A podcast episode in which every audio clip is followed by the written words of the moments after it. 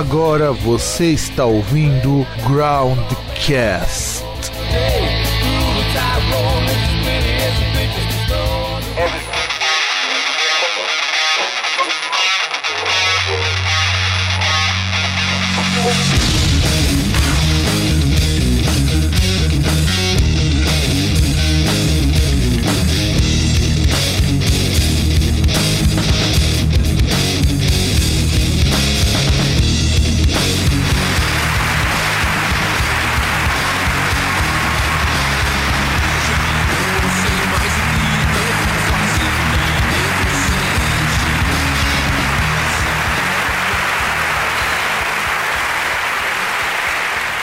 Rapaziada, estamos de volta com o Groundcast Entrevista. E, e, eu acho que pela participação tripla neste programa já dá pra pedir música, né, Felipe?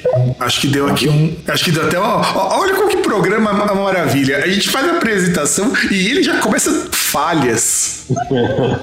Cara, eu tô, eu, tô, eu tô usando o Skype no telefone aqui, tocou o telefone bem na hora. Não, é normal. Coisas da gravação, a gente sabe que Groundcast é isso aí. Mas vai, Felipe, você apresenta aí pessoal que ainda não te conhece. Bom, vamos lá. Eu sou Felipe Deliberale, sou guitarrista da banda Impéria, sou um dos compositores da banda. Na verdade, os quatro integrantes são, são compositores. E que mais? A banda já existe tem 20 anos, mais ou menos. A gente começou bem moleque, né? Bem moleque de escola mesmo, tocando em festival da, da que a gente mesmo organizava na escola, porque a gente era muito ruim, então nenhum lugar fora da escola queria dar espaço pra gente. Né? Agora vocês são bons em um lugar que dá espaço, né? É, agora a gente é um pouquinho melhor, mas continua sem os lugares para dar espaço, né? O que mostra que, no fundo, no fundo, aqui infelizmente não importa muito o quanto você melhore, o espaço não muda. Vocês têm que acabar organizando é. se vocês quiserem algum lugar para tocar, infelizmente, né? É, cara, hoje eu vou te. Até uma coisa que me chateia bastante de, de, de falar sobre isso, que assim, o pessoal fala muito de cena, né? Ah, a cena é independente, a cena disso, a cena daquilo. A visão que eu tenho hoje, cara, é que isso é a maior mentira que tem no, no, na, no mercado musical musical. Hoje, não sei como era antes, mas hoje a impressão que eu tenho é que a cena é a maior mentira de todas, porque não existe cena. Olha. Existem algumas pessoas realmente comprometidas, querendo fazer um negócio legal. Existem bandas muito boas, né? Mas cena de um se ajudar, o pessoal se unir, é muito raro, porque grande parte das vezes parte alguma coisa legal das bandas, mas não encontra eco nas outras, é, nas outras entidades que, que ajudariam a compor a cena, tipo bares, casas de shows, produtores, rádios e por aí afora. Não, não, e pra gente ver que a gente começa o programa em grande estilo, já começamos até com uma polêmica, né? Hum. Porque, veja só, cara, eu também acho que essa coisa, principalmente para as bandas de som autoral, eu sempre converso isso com o povo autoral. Uhum. E, e uma coisa que eu sinto, eu não sei agora, nesses últimos Sei lá, a gente se conhece acho que faz quase uns quatro anos, né, cara? Faz tempo pra caralho. Faz tempo pra caralho, meu. E, e, assim, eu acho que nesses quatro anos, eu sei, pô, vocês estão há 20 anos nesse tempo aí, vocês já devem ter visto de tudo. A gente até já uhum. falou de que de, de, coisas muito surreais e que eu vejo que continuam acontecendo. Sim. Mas Sabe o que, que eu noto? E, e, eu vejo que essa é uma reclamação não só sua, mas de muito músico novo, muito músico velho, é que esse pessoal tá pouco se lixando pro companheiro que tá fazendo o mesmo corre. E, e eu acho isso Exatamente. daí de, de, uma merda, de uma merda tão grande e, e, é tão diferente do que acontece fora. E, eu falo isso porque meu irmão mora na Alemanha. Tem exatamente. Não, a gente conhece há mais do que quatro anos, porque quatro anos eu tenho. Meu irmão mora na Alemanha. A gente conhece há bem é, mais tempo que isso morava aqui ainda. Exato, meu irmão ainda morava aqui, porra. Então quer dizer, e nesse tempo todo, meu irmão fala que é o seguinte: lá é muito comum os car o carinha chegar, tipo que nem você, sabe, ter um emprego normal. Embora eu não goste muito desse termo, tá? Eu acho isso um horror dizer que músico não é um emprego normal. Todo emprego é normal. O que é normal é, infelizmente, você passar fome e ter que roubar. Isso não é normal. é, mas se você é músico, você tem que estar preparado para isso. É, exato. Mas, eu não gosto muito desse termo, eu acho esse termo horroroso, mas eu uso porque é o de popular se encontra. E ele fala que é muito fácil as pessoas se ajudarem. A gente entrevista muita gente de fora e é comum as pessoas fora do Brasil. E assim, são os caras que estão fodidos gente, sabe? Do tipo, os caras têm que trabalhar 10 horas por dia para conseguir manter banda, às vezes pedir, sei lá, férias não remuneradas de dois meses para poder fazer turnê na banda e viver da base de energético, é, salgadinho e vodka, que é o que dá para tomar nesses rolê todo dormindo 3 horas por dia quando dá. E aqui a gente não tem nada disso. Aqui a gente tem muitas vezes o cara, você, por exemplo, trabalha com psicólogo. E, e, não que não seja um trabalho bom, não seja um trabalho que você não goste, mas, sabe, eu acho que é foda. Às vezes as pessoas acham que músico é um ser mágico que ah, não custa você manter banda. Afinal de contas, música de qualidade custa dinheiro, amiguinhos. Sim, custa, custa dinheiro e não é pouco dinheiro, não. Porque você começa a. Hoje tem uma coisa que me incomoda muito na produção musical, que é essa coisa dos músicos produzirem em casa, né? A coisa do home studio. Eu acho que está cagando, apesar de ser uma oportunidade, porque muita gente que antes não tinha a condição de, de produzir num estúdio e tal, por outro, esse, esse é o lado bom, né? Mas tem um lado ruim porque a qualidade cai muito, né? A qualidade da produção, porque é aquele cara que começa a mexer na própria obra dele, começa a produzir a própria obra dele, ele não tem uma visão é, talvez mercadológica e mesmo musical em termos de qualidade do que ele está fazendo, né? Então, por exemplo, a gente tem um custo alto porque sempre que eu vou gravar uma música nova eu poderia comprar um computador legal e tal, uma placa, não sei o quê, e gravar na minha casa, né? Mas não, eu vou pro estúdio gravar, eu contrato um produtor que vai meter o, o bedelho naquilo para que você tenha um, um, um, choque de realidade com o que você está fazendo, né? Porque muitas vezes você começa a produzir e você tem uma ideia e você acha que aquela ideia é a melhor do mundo e tem alguém que vai chegar para você e meter o dedo na sua cara e falar: desculpa, mas essa ideia é uma bosta. E você vai ter que engolir a seco e trabalhar com isso isso. Então você tem uma, como você tem mais exigências, se você quer produzir direito e você vai produzir fora de casa, né, produzir num estúdio com um produtor de verdade, você vai gastar dinheiro. E que não é pouco, diga-se de passagem, né? Sim. Se for pouco, desconfie.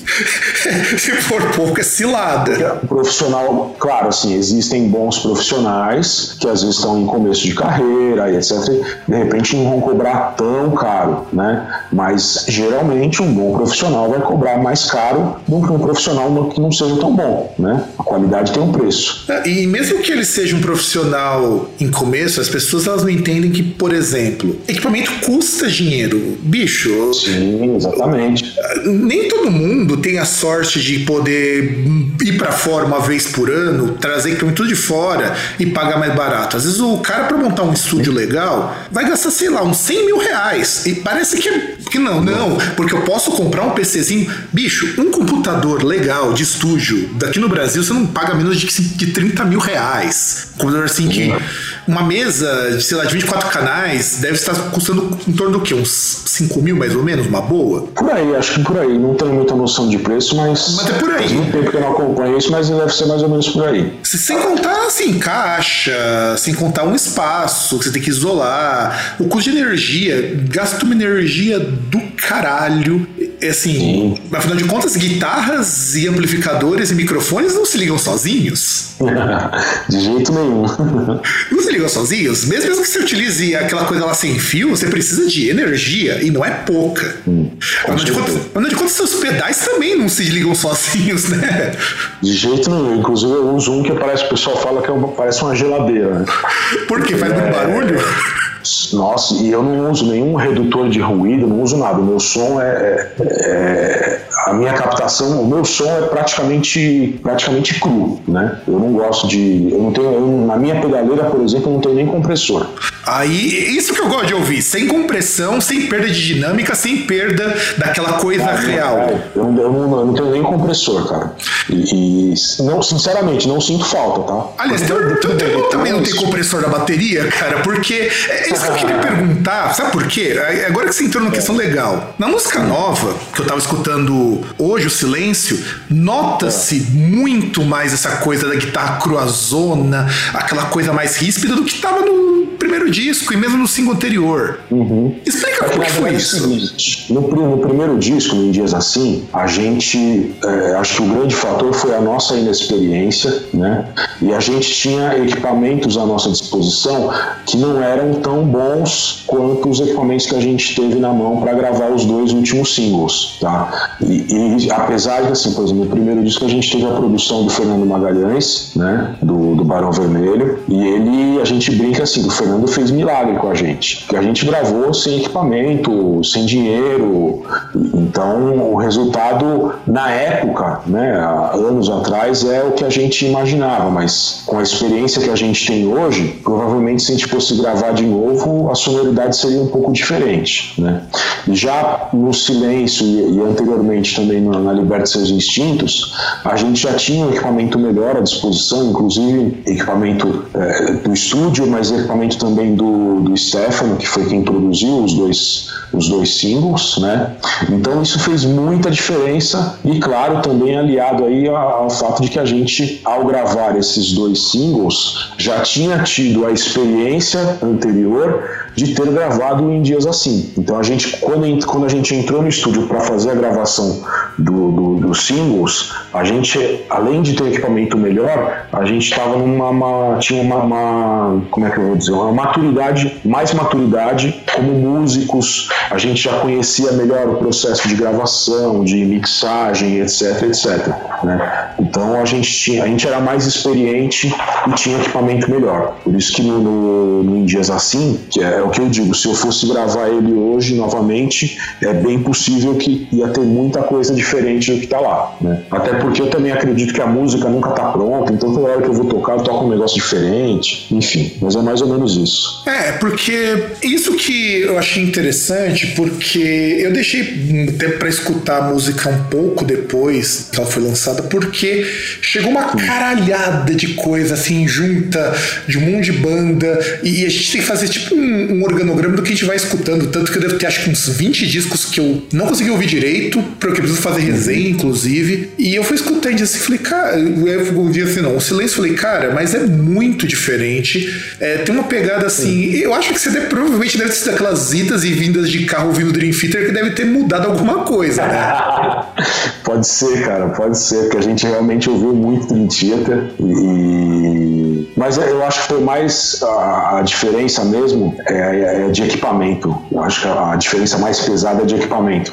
A gente gravou esses dois singles com uns amplos de guitarra do Stefano, né? Que era um, era um amplificador que inclusive foi do, do Elcio Aguirra, do, do, do golpe de Estado. Né? Era o ampli dele mesmo, né? O ampli onde eu gravei as guitarras nessas duas músicas é o ampli que era dele. Não era um modelo igual, não, era o ampli dele mesmo, né? Ele era amigo de família do Stefano, e aí o amplificador, naquele momento, o Elcio já tinha falecido quando a gente gravou, né? É, os amplificadores estavam com o Stefano, né? Então a gente aproveitou eles na gravação e era um negócio que tem um peso absurdo, assim, né? E eu acabei usando, falei agora há pouco eu tenho uns pedais que o pessoal brinca que é uma geladeira, né? Eu usei a minha geladeira ligada direta nesse amplo, né? Caralho! Então é, é uma sonoridade muito diferente do que a gente tinha antes, porque como a gente não tinha muita grana é, e muita experiência quando gravamos o Em Dias Assim, a gente teve que fazer a gravação de guitarra, por exemplo, o som totalmente digital, né? Que é uma coisa que hoje era a nossa possibilidade na época,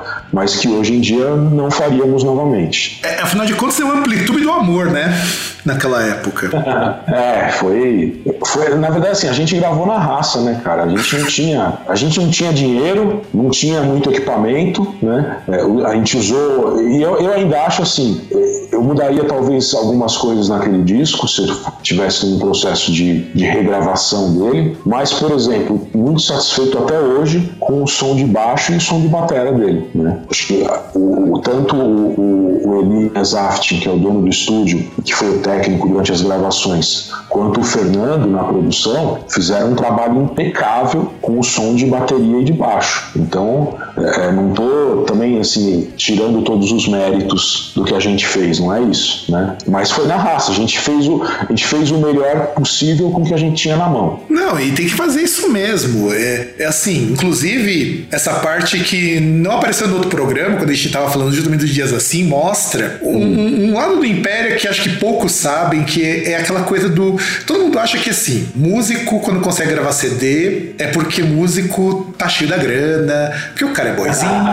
não, não, não, é isso que muitas vezes deve ter ouvido. Muito, ah, cara conseguiu lançar CD. O, o, cara ensaia no estúdio na casa do chapéu, que é bom pra caralho. É que as pessoas não têm uma visão de que a música é um trabalho, né? É claro que assim, é um trabalho que a gente mesmo, ao exercer esse trabalho, acaba se divertindo muito, porque é, a música é, é, ela tá totalmente ligada com a, com a sua experiência sensorial de prazer, né? Então a gente se diverte, mas é um trabalho, né? Então as pessoas sempre pensam, é, é, é, as pessoas na verdade não, não pensam que nós como músicos encaramos aquilo com profissionalismo. Elas pensam sempre nesse lado da diversão só, né? E não é assim. Tem dia no estúdio que é uma merda também. Tem dia no estúdio que você não aguenta mais olhar pros caras da banda, você não aguenta mais olhar pro pessoal do estúdio. Tem briga, né? Então assim, não é tão simples. Fora que tudo que acontece você tem que pagar, né? Você paga o estúdio, você paga técnicos, você paga equipe e tem que pagar mesmo, porque esses caras também vivem disso, né? Tem que pagar para ir pra lá. Pagar. Vai dinheiro na gasolina também? Exatamente, exatamente. E fora assim, todo o tempo é, é de estudo para você chegar a ser um músico que, que você acabou se tornando, né? Realmente não é uma não é uma tarefa simples não. Principalmente se você quiser fazer música que tenha alguma qualidade. Se você quiser só balançar a bundinha aí é moleza. Não, e, e, uma coisa que, que me surpreende muito, assim, desde que eu conheci o Impéria, dá pra ver, assim, o quanto que evoluiu como banda, quando a gente percebe, uhum. por exemplo, desde a, do, do, quando a gente se encontrou a primeira vez até agora, que a gente começa aquela coisa de entusiasmo, a banda, não sei o que, depois percebe que tem uma visão um pouco mais crítica, e eu acho que isso é importante, não só de cena, mas como músico, de perceber o seguinte, uhum. que é aquela coisa, opa, pera lá, a música é legal, a gente gosta, mas, mas vamos ficar um pouco focado focados no que a gente pode fazer e, e, e, ir com aquela coisa. A gente nota que a música é bem feita, mas porque a banda se esmera em fazer aquilo da melhor forma possível. É uma coisa muito mais bem planejada, sabe? Não é feita só, sim, só, de, só, só de entusiasmo e amor. Até porque eu acho que se tudo for feito de entusiasmo e amor, você não faz nada sabe? Você é, a, a, gente tem uma, uma questão que é assim: isso é, é, talvez um dos motivos que façam com que a gente demore muito para lançar material novo, né? E é uma briga interna nossa, tá? A gente é,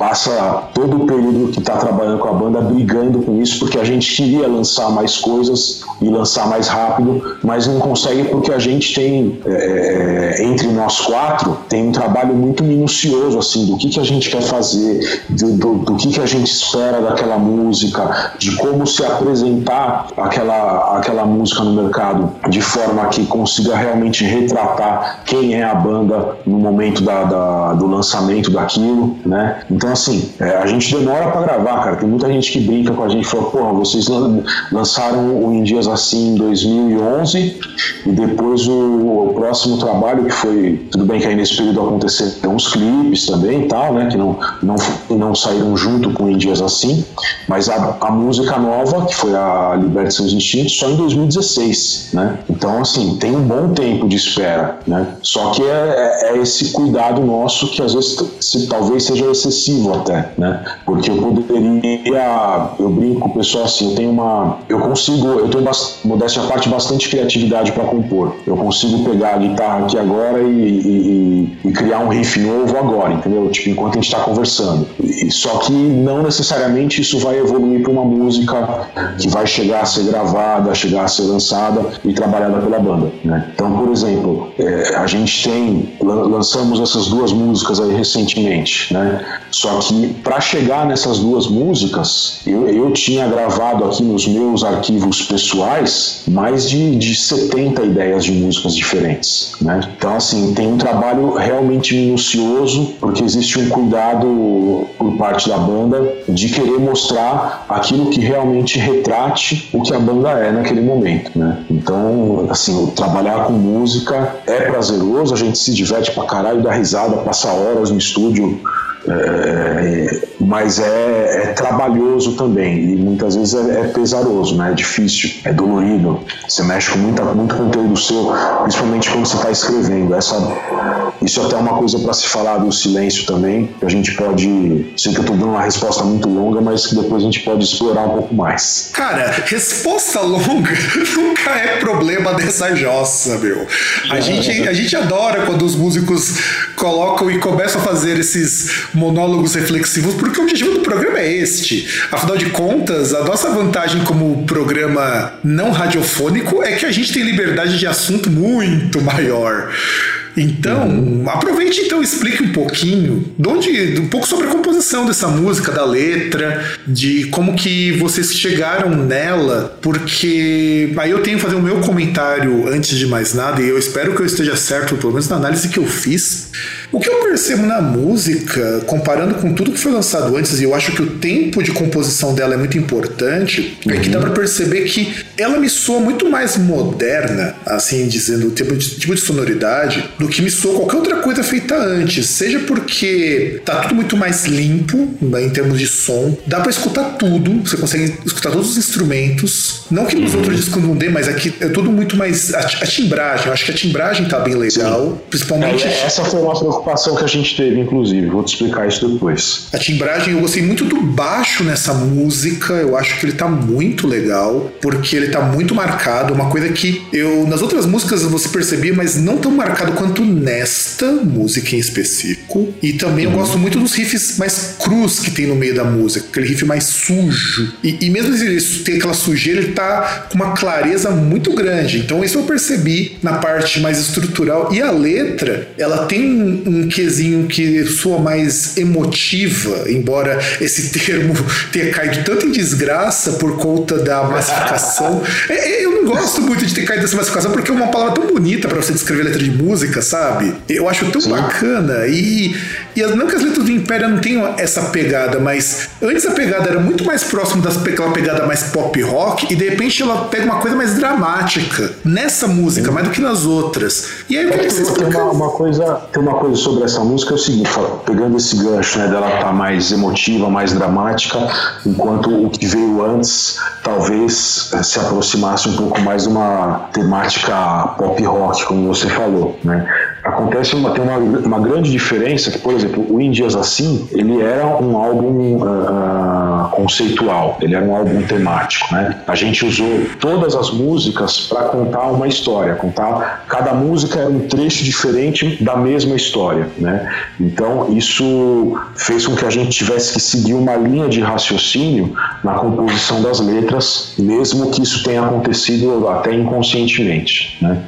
E nesse momento do, do, do silêncio, é, tem esse, esse lado mais dramático, mais emotivo, porque a gente já não estava mais preso a um álbum conceitual, né? Então a gente tinha uma, uma, liberdade criativa maior e acabou que a gente, se bem que eu penso isso de toda toda a arte, né? Toda a música, você não faz uma música falando sobre outra pessoa, é sempre sobre você, né?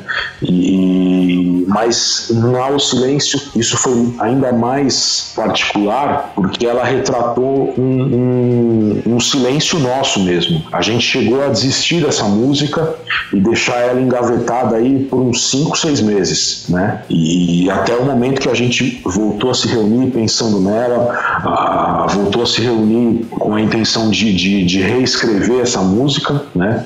E aí ela acabou acontecendo de uma forma completamente diferente e a gente se deu conta de que esse silêncio do qual a gente fala na música, ele é exatamente o momento que a gente estava vivendo, porque a gente teve um puta bloqueio criativo fudido, né? É, é, então o silêncio era exatamente o momento que a gente estava vivendo quando a gente compôs essa música. Então, por isso que talvez tenha muita diferença aí do que tenha sido feito até então. Eu considero esse um ponto de virada, inclusive para mim é muito positivo, porque mostra uma das coisas que eu sempre gosto muito em banda e, e, e que não é nem a capacidade de se reinventar, porque não é nem questão de reinvenção do Império, mas uhum. eu encaro muito mais como uma questão de de repente, ó, agora que a gente tá ensaiando, gravando, tudo mais, por que a gente não tenta uma outra coisa. É o tentar, sabe? Ver uma coisa diferente. Ver a banda com outros olhos. Porque a sonoridade é reconhecível, a gente reconhece que são vocês, uhum. mas que não é vocês de, de, antes, sabe? Aquela coisa assim. É que uma, uma, uma, coisa interessante também, como dizia o Jô Soares, sem querer te cortar, mas já te cortando. Não, pode cortar, a gente aqui não liga, não. O, o, na produção dessa música aconteceu uma coisa que foi muito interessante e que foi determinante para que esse fosse o resultado final. O Stefano, que foi quem produziu, que é nosso grande amigo, grande parceiro, e ele inclusive gravou solo de guitarra junto comigo, ele é guitarrista também, ele é guitarrista da banda Chariot, e ele gravou o, o solo de guitarra, é um dueto meu e dele, né? Mas durante o processo de mixagem, o Stefano, junto com a banda dele, com o Chariot, eles se mudaram de São Paulo para Los Angeles. Eles foram trabalhar a banda lá em Los Angeles e tiveram contato com excelentes produtores de lá, com, com equipamentos melhores também, né? E isso teve influência direta nessa coisa que você estava falando, de que cada instrumento está soando com mais clareza nessa música, tá? Isso, esse aí é, é o dedo do Stefano na produção mesmo, porque a gente, quando ele se mudou para lá, a gente já tinha terminado de gravar, já estava acontecendo a mixagem, né? Mas aí quando chegou lá, ele começou a estudar outras coisas, começou a conviver, e um dia ele, ele, ele me ligou e falou, mano, eu vou começar começar tudo do zero de novo. Esquece tudo que a gente fez de mixagem até agora, de master, que já, já tinha até masteriz, masterizado, a gente estava fazendo alguns testes na masterização. Ele falou: esquece tudo que eu vou começar tudo do zero de novo e você vai ver que vai ser outra música. Né? E, foi porque lá assim ele está convivendo diariamente com o Nils Strong, eu não sei se a pronúncia do nome do cara é essa, que é um puta produtor que já gravou com com Steve Vai, que já ganhou Grammy, caralho, né? E isso fez uma diferença absurda, né? Então a gente pode se dar o luxo de falar que o Silêncio foi gravado em São Paulo e produzido em Los Angeles.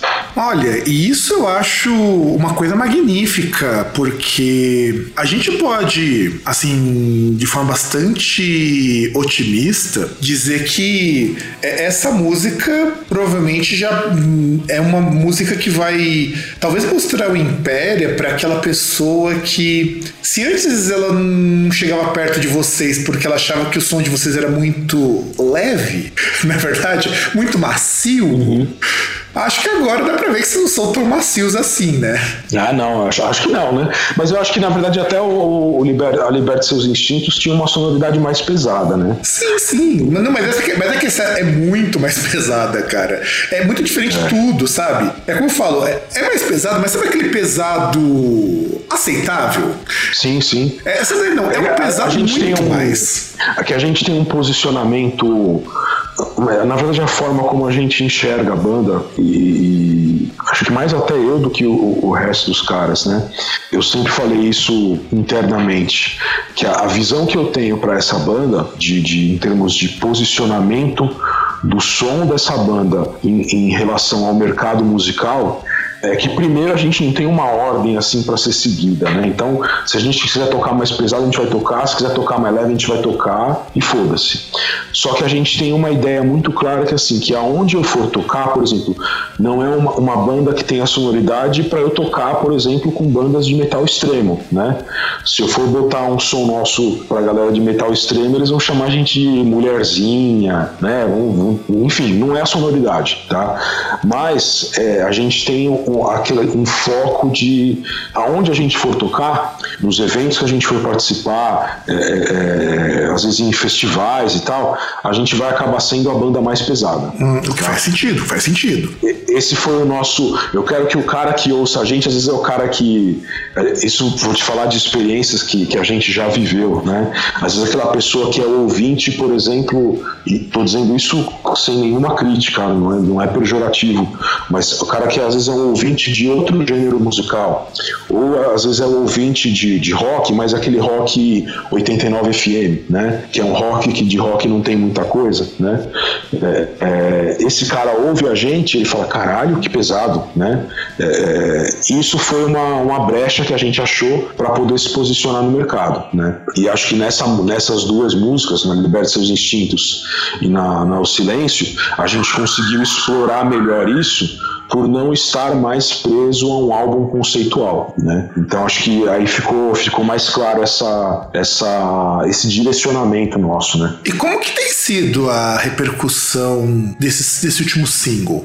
Cara, muito boa, assim, dos, dos dois últimos, na verdade. É, a gente percebe que uma coisa que muito interessante que o público, as pessoas que entram em contato com a gente, comentam que houve uma, um amadurecimento da banda, né? E isso a gente achou muito interessante interessante porque é, a gente conseguiu retratar na, nas músicas esse amadurecimento, né? Que é uma coisa que a gente tinha até um pouco de receio, sabe? Que as pessoas, é, como a gente só tinha lançado até então o Em Dias Assim, existia um certo receio de que as pessoas tivessem colocado a gente naquela prateleira, né? E a gente não pudesse mais sair de lá. Ah, não, vocês é, são essa banda que toca esse tipo de som, entendeu? Você não pode ser mais pesado, não pode ser mais leve.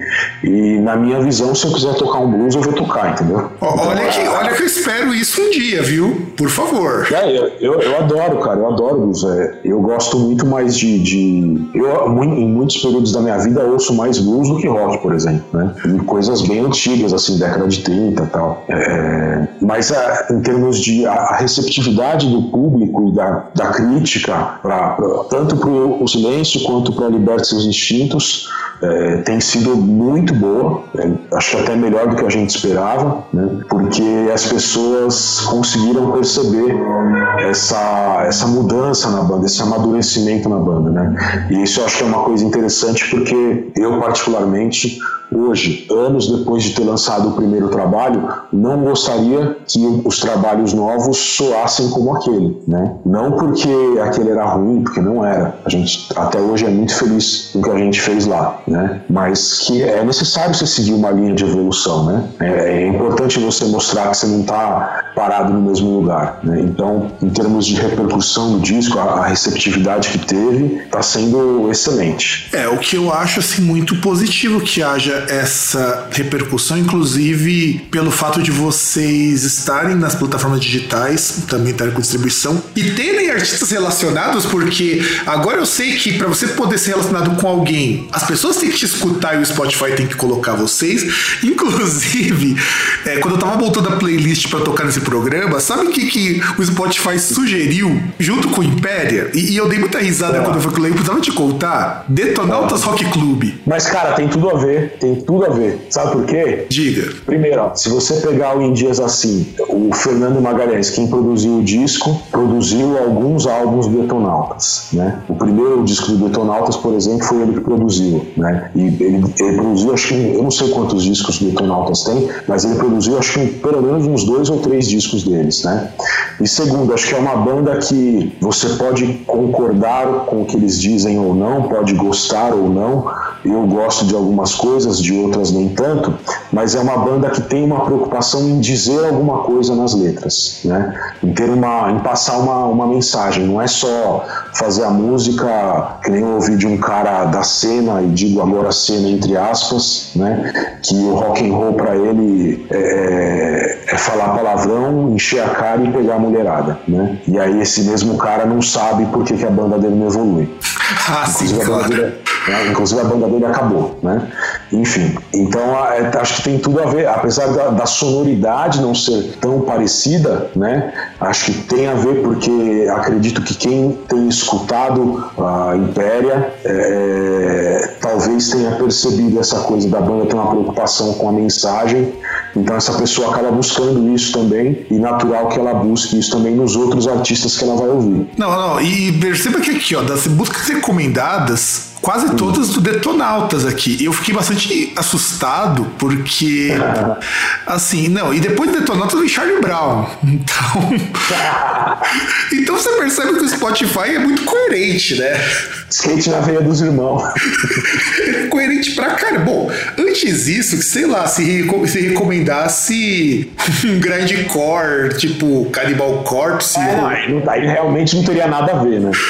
Não, mas poderia acontecer, né? Afinal de contas, os algoritmos podem ser enganados. Eu já vi, eu já vi coisas muito bizarras sendo recomendadas, embora o Spotify quase nunca erra quando vai me indicar coisas. Mas eu queria comentar isso daí, porque eu, eu acho legal você ter citado isso, porque infelizmente, hum. isso é uma coisa que eu venho sentindo. Eu sei que você, tanto você quanto o Flávio, teu irmão, também pensam parecido nesse sentido, que muita gente ligada à cena do rock, tanto músicos quanto fãs, não tem mais essa preocupação de passar uma mensagem assim, são, sabe, o pessoal tá muito acomodado. É, eu acho, que, eu acho que é esse o nosso problema. E eu sei que, até porque a gente se há um bom tempo, a gente sabe que a gente, a gente concorda muito nesse sentido de que as pessoas se acomodam demais. E isso eu acho que se reflete muito no fato de que você vê as bandas sempre fazendo as mesmas coisas, falando as mesmas coisas e acabando por serem as mesmas bostas.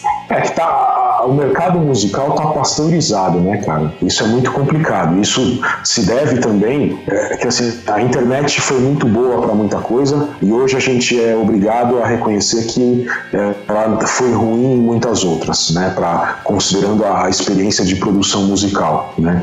É, as bandas são pasteurizadas hoje. Todo mundo tem o mesmo som de guitarra, né? Se você ouve uma banda, antigamente você tinha aquela coisa assim, se você ouve sei lá, Van Halen, você pode não conhecer a música, mas na primeira nota da música você sabe que é Van Halen. Né? O problema é que você sabe que é uma banda, você reconhece que alguma coisa tá ali e que não é igual um Kiss, por exemplo, vai. Exatamente, você conseguia reconhecer.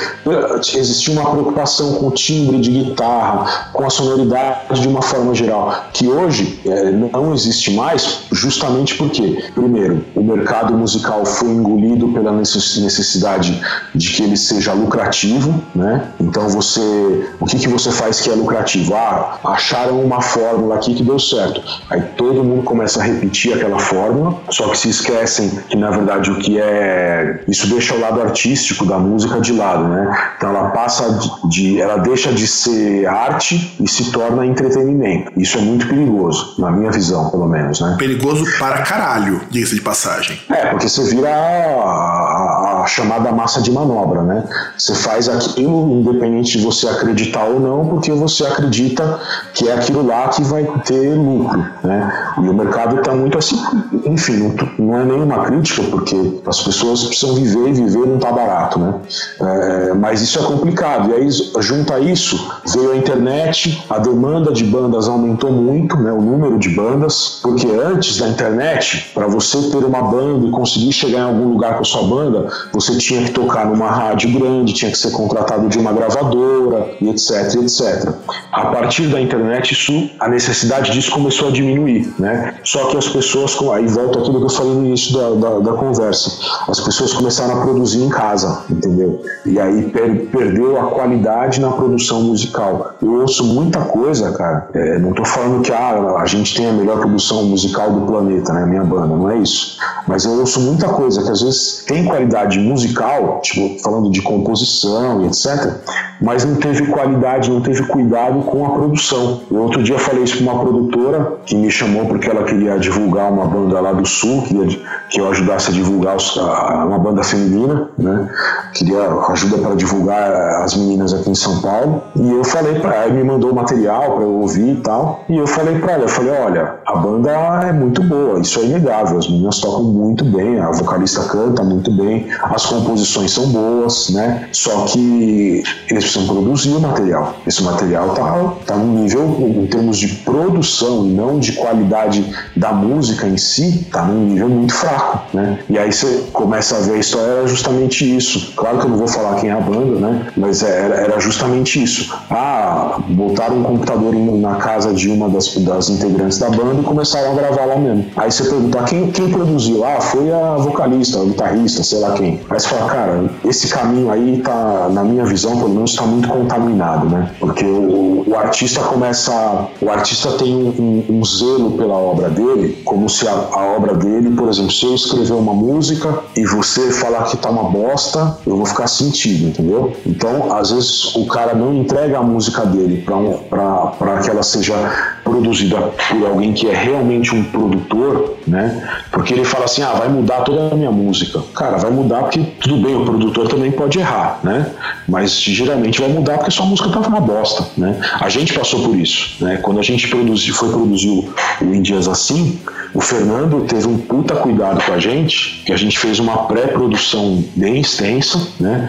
É, e ele chegou pra gente e falou: olha, não é que as músicas não são boas, mas é que hoje, como eu já conheço é, é, a, a, a identidade musical de cada um de vocês, a forma como essas músicas estão se mostrando não mostra para quem as ouve a, o DNA de vocês. Precisa soar mais com a cara de vocês, né? Isso não é e não é a gente conseguiu entender que não era uma crítica em termos de qualidade, era uma crítica em termos de formato, que é diferente, né? E nesse meio tempo, nesse nesse meio de campo aí, entre achar um formato que tenha qualidade, que seja lucrativo, eu acho que muita gente se perdeu e está indo com a boiada, né? E, então isso está fazendo com que as bandas, com essa coisa de gravar em casa e tal, é, tá, tá pasteurizado. Vou dar como, como um exemplo, por exemplo, um exemplo, por exemplo, é ótimo, né?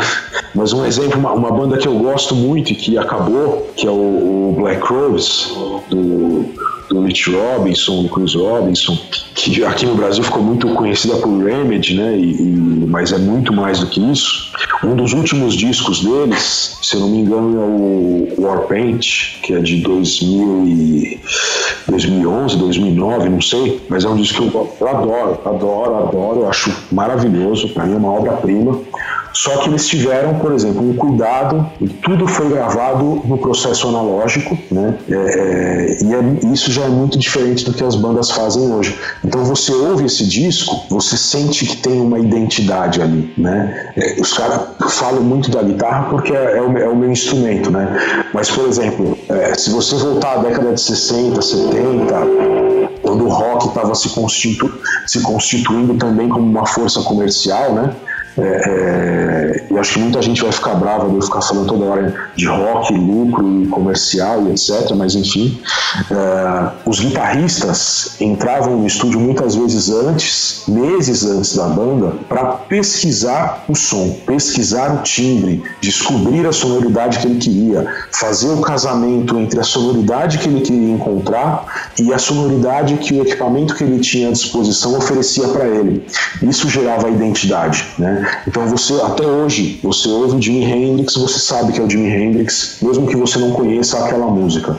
Você ouve o Jimmy Page, que para mim é Deus, você pode não conhecer a música, você sabe que é ele que tá tocando. O grande né? Frank Zappa também, né, cara? Sim, sim, o Zappa talvez o melhor exemplo disso, né? O Tony Iommi, por exemplo, né? O Tony Iommi você ouve em qualquer lugar do mundo, se ele tocar uma nota na guitarra, você sabe que é o Tony Iommi que tá tocando, né? E isso se perdeu. Então a sonoridade das bandas ficou pasteurizada e aí veio uma outra pasteurização intelectual que atingiu as cabeças de merda das pessoas, fazendo com que elas façam letras sempre iguais e etc, porque aquilo é o que dá certo, entendeu? E não é bem por aí, né? A, a, hoje o que eu digo é que o, o, sucesso de uma música ou de um disco, é, na minha visão, é conseguir mostrar a identidade da banda. Sim, sim. Não, e, e quando você fala de letra, a letra me pega um pouco mais, porque eu sou formado em letras, sou professor de português. Então, uhum. quando possível, a letra sempre me chama atenção, até porque eu gosto, não que eu acho que letra é preponderante para música, já, eu gosto muito da música que a letra é uma bosta e tudo mais,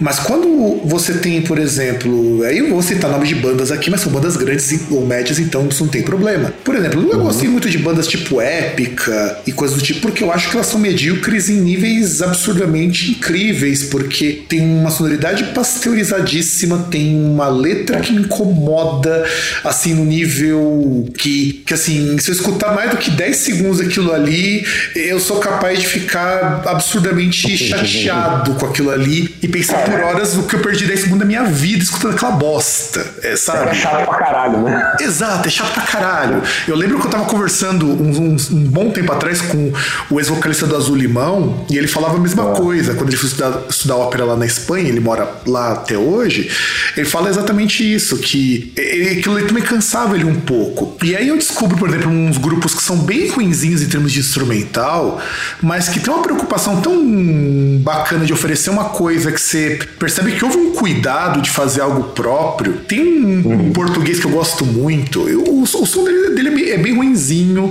em termos de produção, porque o cara produz com o que dá. É, é músico que o cara realmente dá um duro danado para conseguir sobreviver. E ele tem um uhum. cuidado tão grande com as letras, porque ele produz como se fossem poemas, que é o cara do Broto Verbo, que hoje o cara vive produzindo em festival lá em Portugal. Hoje o cara não tem nem mais tempo projeto dele. E é bonito ler aquilo ali. E às vezes você pega, sabe, eu me pego vendo isso. E, e, e isso pega muito mesmo. Às vezes a gente tem que pensar que produção importante é mas o conjunto, a, a, parte de ser único, como você estava falando, também é importante, porque as bandas se pasteurizam muito. Tem um amigo, um grande amigo meu, Gabriel, que toca fazendo uns covers, versão brasileira, muito diferente de, de músicas de seriados e tudo mais. Ele faz a versão dele que é uhum. é completamente diferente. Ele fala que não dá graça você ver essas bandas hoje, porque você pega o nego que com 14 anos o cara teve grana, teve tempo para estudar música até não poder mais, dá uma guitarra de 3 mil reais na mão do moleque e ele toca igualzinho outros moleques que tiveram essa mesma situação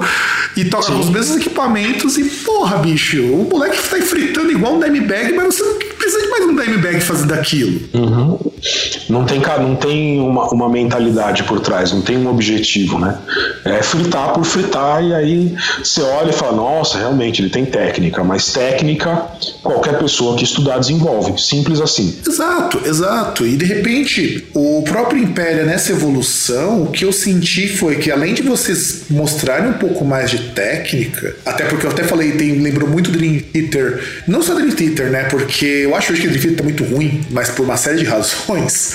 Hoje, uhum. infelizmente, tá muito ruim, mas além de mostrar técnica, sem apelar para o virtuosismo, a gente nota que o conjunto está interessante. É que é o, o que me pega muito é sempre o conjunto.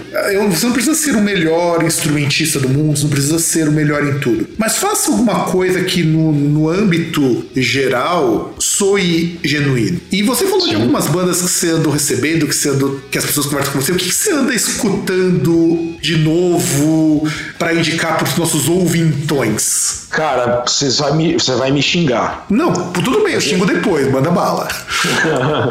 Mas eu não, eu não tenho ouvido muita coisa, não. Eu tô numa fase muito desconectado da música. Igualzinho o César tipo... e o meu irmão. Eles falam a mesma coisa quando eu pergunto é, isso. Mas, mas de verdade, assim, até porque tem pouquíssimas coisas que eu ouvi ultimamente, até também por conta de todo esse processo que a gente estava comentando até agora, pouquíssimas coisas me chamaram a atenção. Dois projetos que, que, me, que não são bandas nacionais, tá? Não são bandas independentes, mas que me chamam muito a atenção nos últimos tempos. Três, aliás, inclusive são três projetos do Mike Portnoy, ex-batera do Dream Theater, né?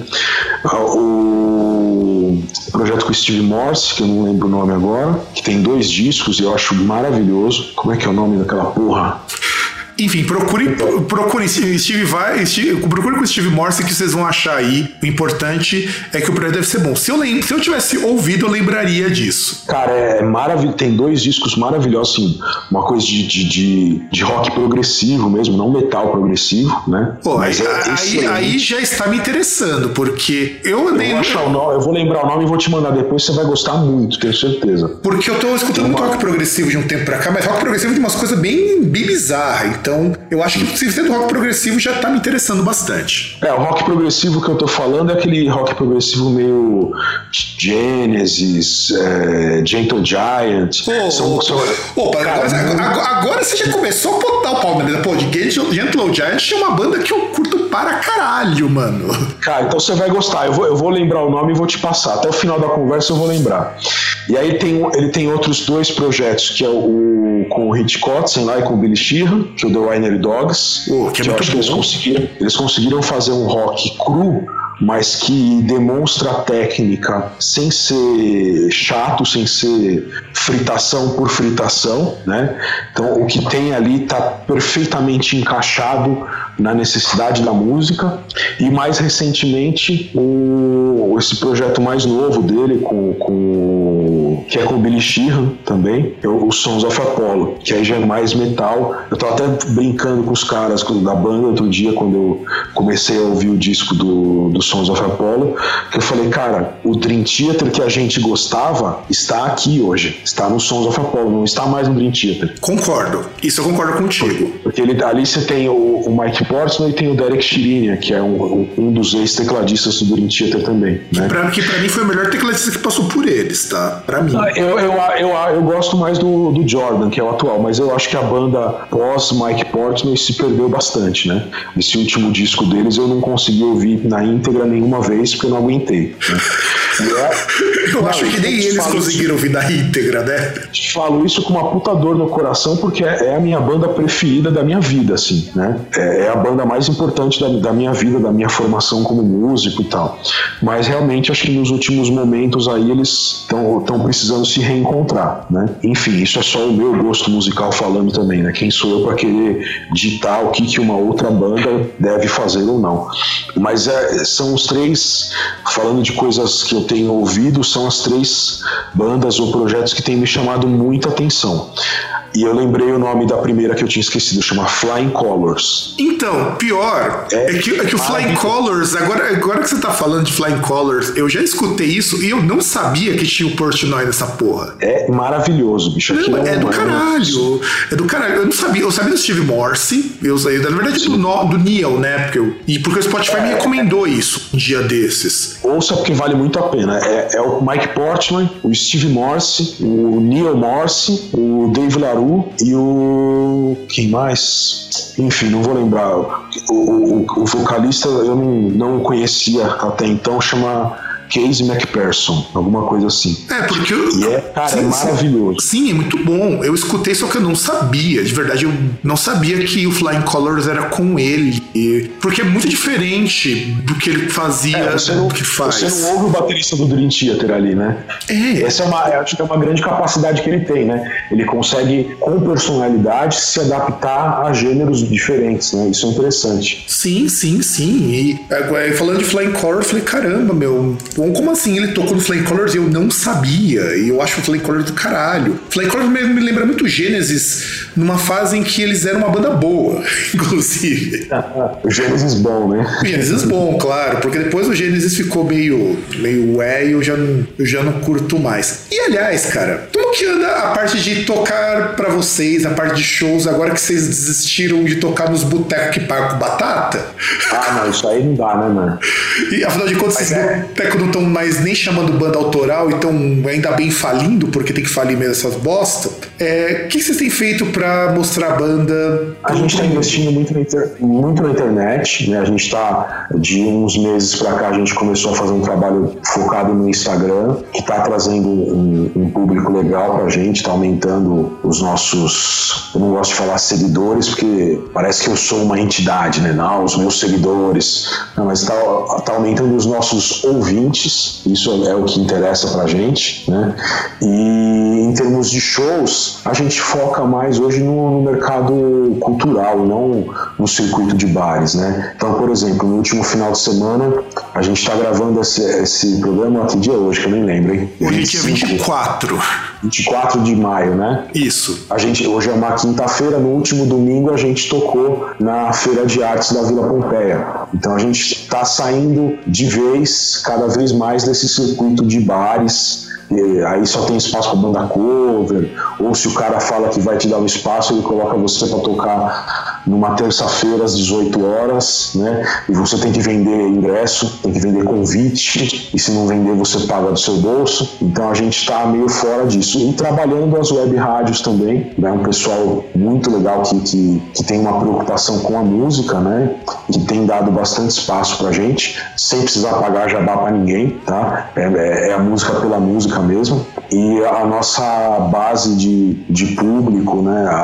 Está sendo construída dessa forma hoje. A gente realmente desencanou do circuito de bares, já inclusive é, rejeitamos vários e vários e vários convites para voltar a tocar nesse circuito e realmente não, não interessa mais para gente. Ah, ainda bem, né? Porque eu particularmente acho que a gente perde muito aqui no Brasil, comparar, eu tenho que comparar com como funciona isso lá fora, porque o bar parece que ele não consegue manter sua clientela por si só, ele precisa que a banda mantenha a clientela que teria que ser dele. É, bem por aí, só que é, o problema, cara, é, é, o problema é maior do que a gente imagina. Você que é professor, por exemplo, acho que você vai conseguir, você vai compreender o que eu estou querendo dizer. Existe uma lacuna educacional no Brasil e ela se reflete no que as pessoas decidem consumir artisticamente. Ou seja, essa lacuna edu educacional, esses problemas educacionais que a gente tem no nosso país, se refletem nas escolhas musicais que as pessoas que passam pelo sistema educacional fazem.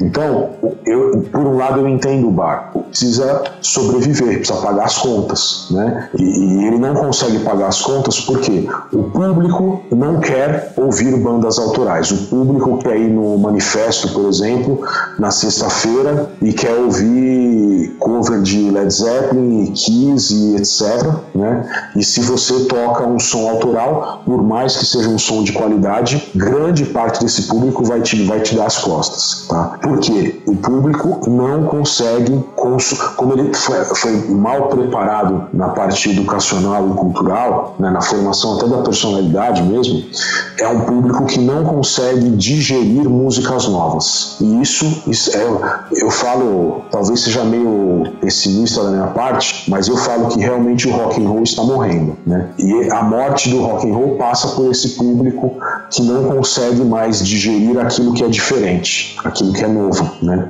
Então é, é um processo muito complicado e, que envolve muita coisa, né? A gente tem hoje, isso vai, a gente vai esbarrar no processo político do país, enfim, tem muita coisa envolvida aí. Mas as pessoas, o fato é que as pessoas não querem músicas novas, mesmo o público de rock and roll que adora bater no peito e falar que tem uma cena, que é, luta por um movimento, não sei o quê. Isso aí, Júnior, já foi pro caralho faz tempo. É, é isso que eu acho muito triste, porque a gente recebe aqui matéria no Groundcast, só para os ouvintes terem consciência. Uhum. Eu devo receber uma média, só dos e-mails que eu não abro, porque eu não tenho tempo, cerca de uns 10 discos de banda de fora do Brasil por semana. Sim, acredito. De discos novos, de coisas novas. Eu não recebo um brasileiro. Uhum. Então quer dizer, acredito. eu Cara, não acho que o é, Brasil tenha tão pouca banda assim lançando coisa. Não, hoje tem, inclusive, a última vez que eu tive informação sobre isso, olha, olha o que eu vou te falar, só pra você ter uma ideia. Há uns, sei lá, uns 10 anos atrás, a gente conheceu o pessoal do. É um portal que chama Bandas de Garagem. Conheço, é um, portal muito bom, diga de passagem. É, então, eles, eles gravavam o podcast deles no mesmo estúdio onde a gente ensaia. Então a gente acabou conhecendo o pessoal. E eles acabaram dando uma informação, isso que eu tô te falando de mais ou menos 10 anos atrás, hein? Eles acabaram me dando a informação 10 anos atrás que só no estado de São Paulo eles tinham catalogados no sistema deles mais de 25 mil bandas. Só no estado de São Paulo. Então, assim, banda não falta. Até porque a internet trouxe é, para as pessoas o acesso a conhecimento, a instrumentos. Então, muitas bandas que antes da internet não, não, não teriam conseguido se formar, se formaram. A diferença é que o pessoal agora nada, nada, nada, nada, nada e morre na praia. Antes era, era Porque antes, até para você ser escolhido por uma gravadora, que é, é só a partir disso você conseguia ser conhecido pelo público, né? A gravadora fazia uma espécie de curadoria, né? Ela tinha uma seleção. Hoje não, tá tudo na internet, então não tem seleção. Isso é uma das coisas que está matando também, porque tem muita oferta de bandas novas, existem muitas bandas. Quem diga para essa como não como uma ditadura, mas como um direcionamento. Não existe, como não existe mais uma curadoria das gravadoras, não existem mais as grandes rádios, né? Que Kiss FM e 89 FM são uma piada. Não existe quem diga para as pessoas o que ouvir. Então a pessoa fica perdida no meio de, por exemplo, 25 mil bandas. E aí, quando você tem 25 mil bandas na sua frente, como que você decide qual que você vai ouvir? Resultado, ou você ouve todas de uma vez e você fica perdido, não consegue selecionar nada, ou você não ouve nenhuma. É, eu percebo muito isso por conta até de alguns sites novos que surgiram e a gente também do Groundcast meio que pega um pouco isso, que são sites que você começa a indicar algumas coisas. Por exemplo, tem a, a mocinha lá do Cansei do Mainstream que sempre traz algumas bandas novas e eu conheci porque ela indicou a gente numa matéria que eles colocaram, fiquei super feliz com isso, inclusive. E então, de repente, a gente começa a perceber que falta de, essa falta de curadoria é foda, sabe? Eu sinto falta disso. Eu procuro fazer um pouco dessas curadorias numas listas que eu coloco. E sabe o que é mais bizarro? Se eu publico uma lista, por exemplo, vai, de 10 discos góticos da década de 70, um, exemplo, ou 20 discos para conhecer pós-metal, ou discos injustiçados. Cara, eu subo os acessos do site enormemente se eu faço isso. É? É, e, e, eu acho bizarro isso, cara, porque isso mostra como que essas pessoas realmente precisam dessas curadorias para saber, assim, não necessariamente resenha e tudo mais, embora resenha é uma coisa que estranha que eu descobri que resenha tem um público para isso. O pessoal acha que resenha as pessoas não leem? Sim, elas leem resenha. Talvez não. Sim, justamente porque elas precisam de alguém que dê essa direção, né? Ela quer saber o que é bom. Exato, exato. Só que talvez não leiam como as pessoas esperam, mas ou, inclusive quando eu comecei a colocar notas no Groundcast também aumentou gente vendo resenha. Eu tenho muito acesso de resenha fora do Brasil. Se eu escrevesse minhas resenhas em inglês, algumas eu escrevo por pedido dos artistas, eu também subo meus acessos fora do Brasil sempre que eu faço isso, mas eu fico impressionado que toda vez que publico lista de discos, ou lista de artistas, ou lista de vídeos, eu subo os meus acessos. Eu já publiquei vídeos com bandas, mostrando bandas. Eu recebo, e faz cinco anos que eu fiz isso daí, fiz na, na zoeira, tinha um tempo sobrando, falei, ah, vou publicar uns, umas bandas underground que ninguém conhece. Eu recebo até hoje mensagem de gente me agradecendo por mostrar bandas novas. Eu falo, gente, mas é um vídeo bosta que eu montei com um vídeo de baixa qualidade. Então falta mesmo isso. E você tem toda a razão, sabe? É, é, é, é triste. Eu acho que é bem triste isso. E, bom, gente, a conversa é muito boa. Eu, eu sempre gosto muito de, do Broadcast Entrevista e sempre entrevistar amigo é, eu acho uma coisa complicada porque a gente mais bate papo do que entrevista. então, mas a gente precisa acabar o programa, né, gente? É uma pena mesmo. Essa vida tem um fim, né?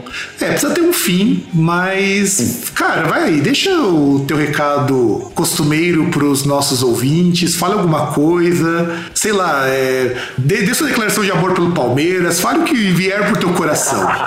Minha declaração de amor pelo Palmeiras todo mundo já conhece, pô.